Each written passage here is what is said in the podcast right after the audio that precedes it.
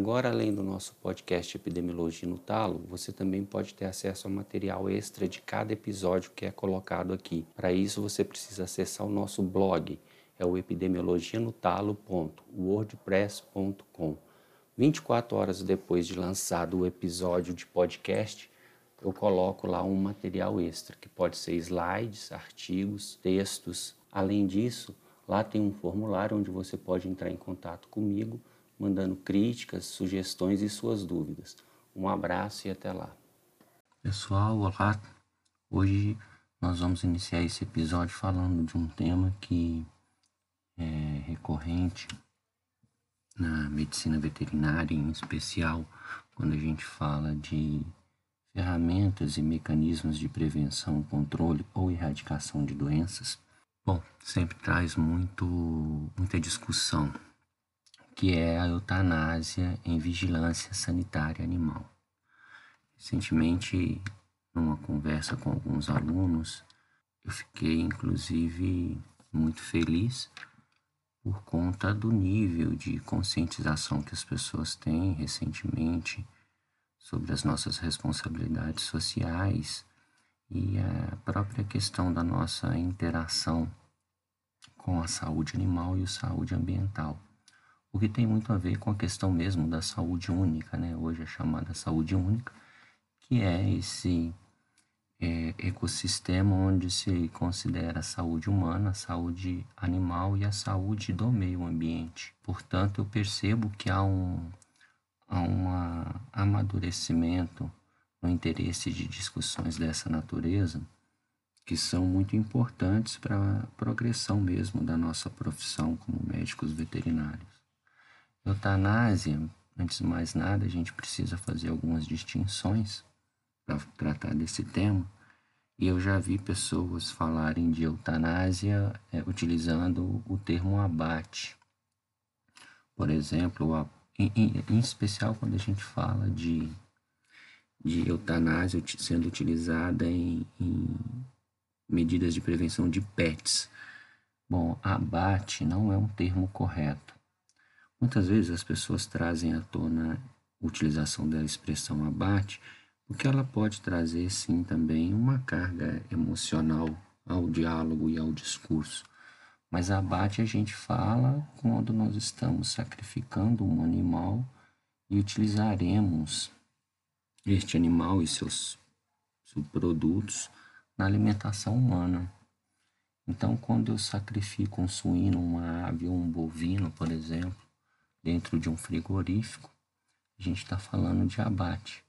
Eutanásia, a gente tem uma intenção diferente. Em relação ao animal, a gente tem a utilização da eutanásia quando nós temos um prognóstico desfavorável e a gente precisa abreviar o sofrimento deste animal. E aí eu não vou entrar na questão agora, mas hoje com o desenvolvimento da medicina veterinária, nós temos muitas ferramentas à nossa disposição é, para minimizar ou diminuir o sofrimento que este animal passa. Né?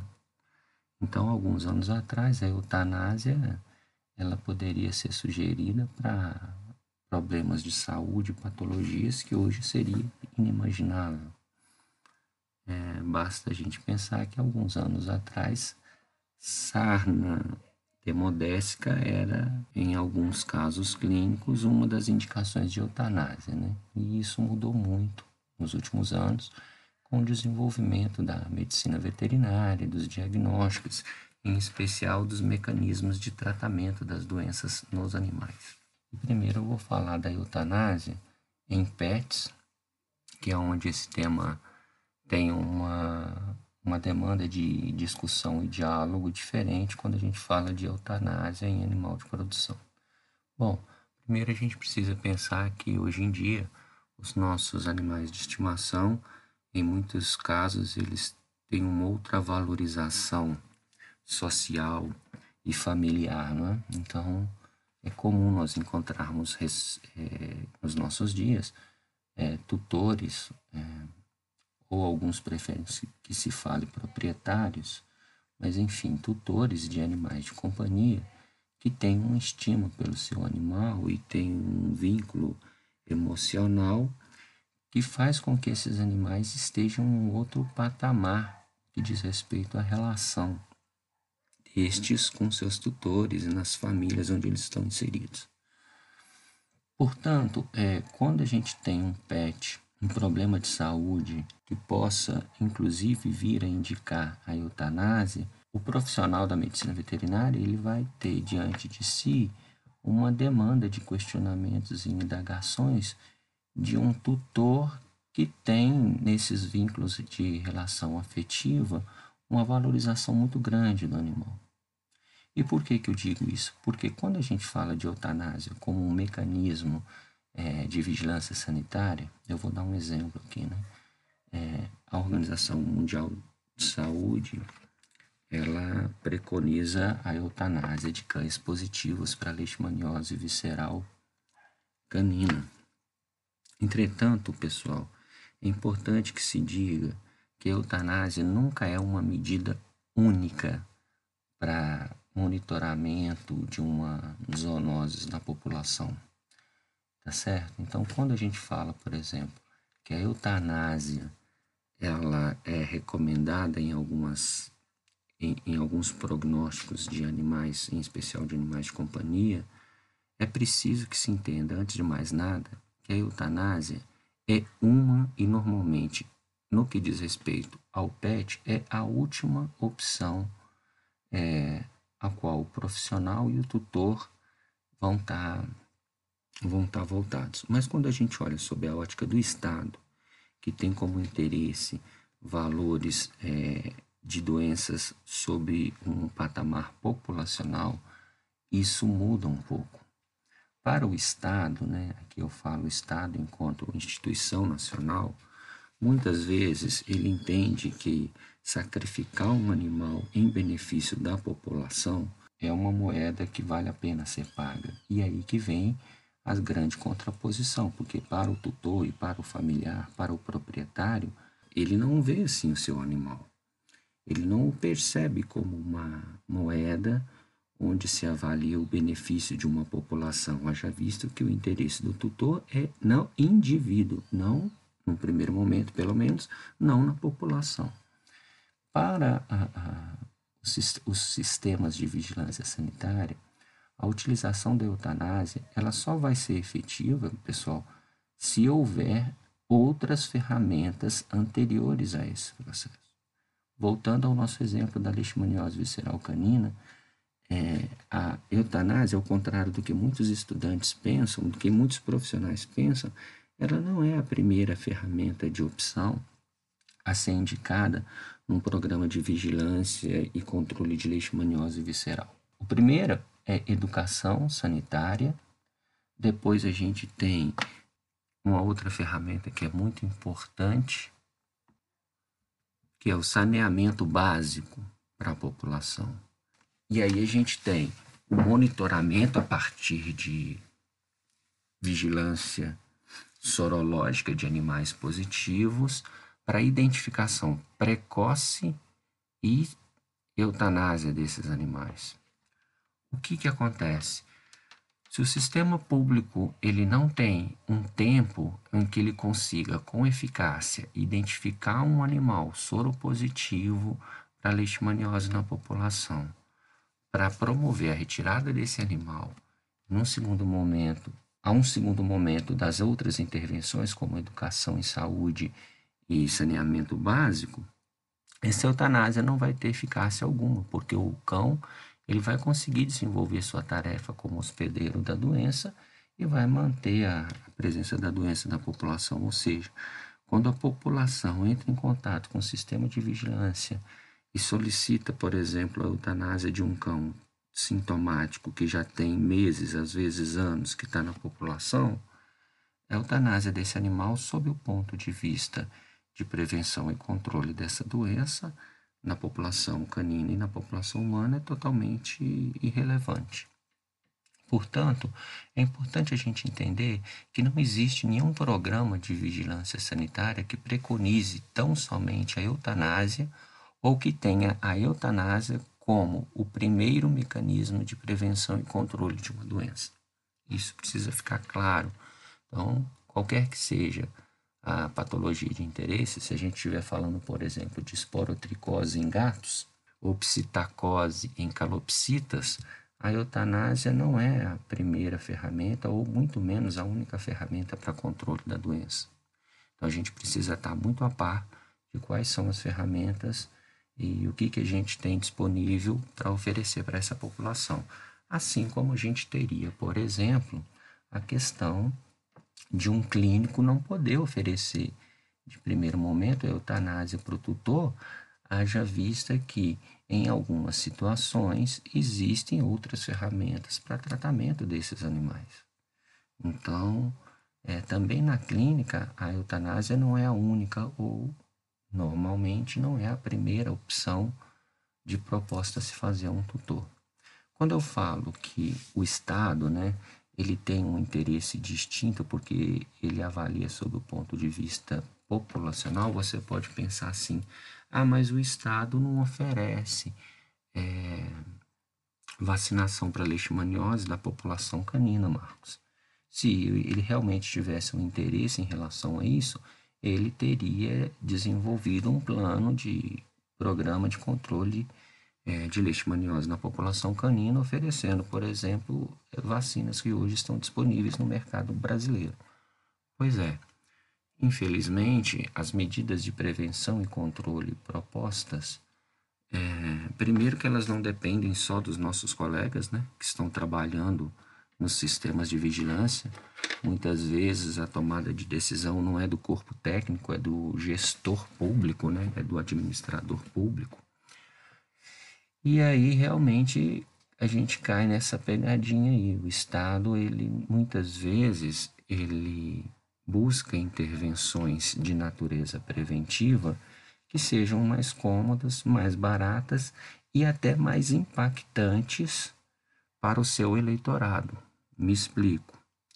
Muitas vezes, pessoal, as nossas medidas propostas para prevenir uma doença, elas não têm impacto na população do ponto de vista, digamos, de um marketing político e eleitoral. Então, muitas vezes o gestor ele opta também por ferramentas que sejam mais dramáticas e impactantes e que dê a ele uma melhor negociação de relação eleitoral. Outra coisa é que a gente ainda precisa se organizar. Eu acho que muita coisa já melhorou, mas a gente precisa se organizar como sociedade civil para exigir dos nossos representantes políticos é, ferramentas que sejam eficazes, que sejam ferramentas possíveis de serem executadas, que traga benefício não apenas para o Estado, quanto para o cidadão mas que seja possível a gente organizar esse tipo de coisa numa esfera de administração pública, né, de uma administração política, tá ok? Bom, dito isso, é, eu quero deixar bem claro que, assim como existem pessoas que são críticas à utilização da eutanásia como ferramenta de prevenção e controle de diversas zoonoses, e elas estão certas, se essa ferramenta for utilizada como muitas vezes ou é pelo Estado, ou seja, a gente precisa oferecer todo um arcabouço de possibilidades antes da eutanásia, e ainda que se tenha que fazer uma eutanásia, ela tem que cumprir com a função dela. Essa função ela está associada, no caso da visão epidemiológica e da visão populacional, da diminuição do potencial de ação desse hospedeiro, por exemplo, na sua população. Então, não adianta você querer fazer eutanásia, como eu estava falando alguns minutos atrás, de um cão positivo e que é solicitado por parte do proprietário ou do tutor tão somente porque aquele animal virou um, um problema na casa, né? Então, os, os tutores eles não querem, eles não querem, num primeiro momento, colaborar com o Estado, eles querem retirar do peridomicílio, né?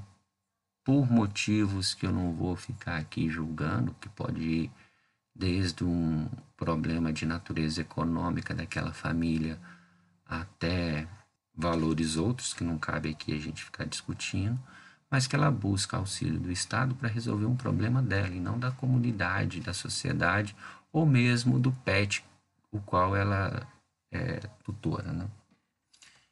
É, e outra coisa diz respeito a um Estado que muitas vezes não dá aos nossos colegas, aos profissionais da nossa, da nossa área, que estão lá na linha de frente, nas vigilâncias sanitárias é, da saúde animal, infraestrutura e recurso financeiro suficiente. Então é comum também a gente encontrar com colegas nos pequenos municípios das regiões metropolitanas das capitais ou do interior do Brasil que faz aquilo que lhe é possível de ser, possível de ser feito com a infraestrutura e pessoal ao qual ele, a qual ele dispõe. E às vezes esses nossos colegas também têm ciência e potencial para fazer muito mais pela população e não conseguem fazer porque não tem infraestrutura, tá? Então, o resumo aqui quando a gente fala de PET é a eutanásia sozinha, ela não resolve nenhum problema de saúde pública, é, digamos, num ambiente urbano onde nós tenhamos PETs como elementos importantes numa cadeia de transmissão de zoonoses. Bom, falando um pouco agora da questão da produção, né? A gente tem aí o Brasil como um importante cenário de produção agrícola, né? E pecuária. E aqui a gente tem também uma divergência de interesses, né? Muitas vezes o Estado ele preocupa-se, por exemplo, manter é, um mercado internacional aberto para negociação de commodities agrícolas brasileiros. Isso explica, por exemplo, por que, que diante de um surto de raiva em bovinos, a gente não fecha comércio internacional e, consequentemente, a demanda por parte do Estado para abafar um surto de raiva é diferente de um surto de doença vesicular em bovino que pode estar associado ou que pode estar relacionado a uma febre aftosa, por exemplo. Aqui nesse segundo cenário já abre-se um alarme e o Estado ele entra em ação para é, o máximo de empenho possível para restringir e finalizar rapidamente esse surto de doença de vesicular, porque isso pode colocar em risco é, o mercado internacional de carnes, o qual o Brasil é um importante, é um importante país no globo, e isso pode tra trazer perdas econômicas muito severas, quer sejam para os produtores que exportam, quer seja para o país que exporta e tem nas suas exportações fonte de renda a partir, por exemplo, de arrecadação de impostos. Bom, isso precisa ser bem compreendido porque muitas vezes o produtor, o pecuarista, ele não vai ter é, um suporte por parte do Estado, por exemplo, para que haja um pagamento justo pelo seu rebanho numa situação como essa. Ou seja, a indenização ela, ela pode ficar muito aquém daquilo que o pecuarista necessita para tão somente repor os custos é, daquela produção. E isso pode trazer divergência de interesses né, entre o pecuarista e o Estado. É, enquanto o Estado se preocupa para a manutenção de um status sanitário que habilite o país como um todo a exportar e a partir dessa exportação gerar impostos e lucros, o fazendeiro muitas vezes ele, ele sente falta é, de um suporte financeiro por parte do Estado nas suas indenizações. E isso pode trazer problemas, né? A gente sabe que em um cenário como esse, o fazendeiro, o pecuarista, ele não se sente é, no mesmo time que o Estado, que o fiscal agropecuário, e ele pode, na busca de minimizar seus prejuízos, cometer falhas graves né, nesse processo. Quando a gente fala de eutanásia na vigilância sanitária no que diz respeito à produção, talvez ainda falte é uma organização por parte de pecuaristas e do Estado para talvez criação de um fundo, como é, acontece em outros países da América do Sul, que possa minimizar as perdas econômicas é, de forma mais justa para com o pecuarista. É, aqui, quando a gente fala de produção, a gente fala direta e indiretamente de manutenção de recursos financeiros, de emprego e todo esse grande potencial econômico que a pecuária brasileira tem, tem é, no produto interno bruto do nosso país. Portanto, é possível que num futuro não muito distante a gente precise reorganizar os produtores, a sociedade civil e o Estado para que haja desenvolvimento de fundos é, financeiros que possam ser usados, obviamente, em caráter especial ou que diga respeito a doenças específicas que possam acometer esses rebanhos, mas que tenha nesse fundo uma ponte entre o Estado e o produtor para que o produtor tenha interesse de comunicar-se com o Estado de forma bem clara e simples e tenha a ajuda do Estado para repor a qualidade sanitária do seu rebanho. Né? É, eu digo isso então porque quando a gente fala de eutanásia, eu preciso que vocês entendam que são dois cenários muito distintos. Quando a gente fala de PET, interrelacionar esse PET com os interesses populacionais no ambiente urbano, exige ferramentas e demandas epidemiológicas e sanitárias muito diferentes de quando a gente fala de eutanasiar, sacrificar um rebanho de produção e que esse rebanho é, esteja diretamente envolvido com a produção de recursos financeiros e, consequentemente, de impostos. E, portanto, um conjunto diferente de ferramentas para esse cenário da produção e do ambiente rural precisa ser pensado. Enquanto num primeiro momento a gente precisa pensar que o desenvolvimento da medicina veterinária precisa ser democrática e atingir todos os tutores, né? E a gente sabe que infelizmente isso não é possível. É, pessoas com maior poder aquisitivo vão ter acesso a maior número de ferramentas é, para minimizar o sofrimento de seus pets, enquanto que pessoas com menor poder aquisitivo eles vão ter esse caminho entre é, opções de tratamento e minimização de sofrimento e a eutanásia, esse caminho vai ser encurtado em pessoas de menor poder aquisitivo. Então, isso precisa ser pensado.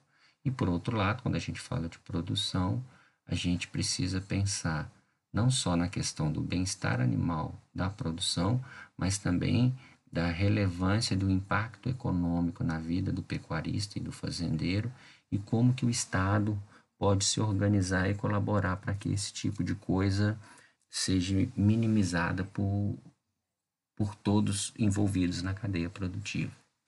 Bom, então é isso. É, nesse episódio eu queria chamar a atenção e deixar claro para vocês que, primeiro, que é importante que a sociedade civil tenha consciência da importância e da valorização do animal na sociedade, né? Como eu falei, isso tem a ver com a questão do conceito do bem-estar animal, mas também da saúde única. É preciso que o Estado ele dê é, ferramentas, pessoal e subsídio para que os nossos colegas dos municípios no Estado ou é, na instância federal possam trabalhar da melhor forma possível e oferecer o máximo de opções né, para o produtor, para o gestor público da saúde, para o tutor do animal. É, e finalmente dizer que o profissional da medicina veterinária ele ainda é um profissional que tem a possibilidade de um conhecimento técnico adquirido ao longo da sua formação profissional oferecer as melhores opções antes de se chegar na eutanásia, mas havendo a necessidade da utilização dessa ferramenta, o profissional da medicina veterinária é o profissional que melhor pode avaliar o cenário e indicar esse tipo de ferramenta em vigilância. Eu queria agradecer mais uma vez a todos vocês e lembrar que material complementar a esse episódio vai estar disponível a partir de amanhã no blog epidemiologianotalo.wordpress.com. Muito obrigado e até o nosso próximo episódio. Tchau.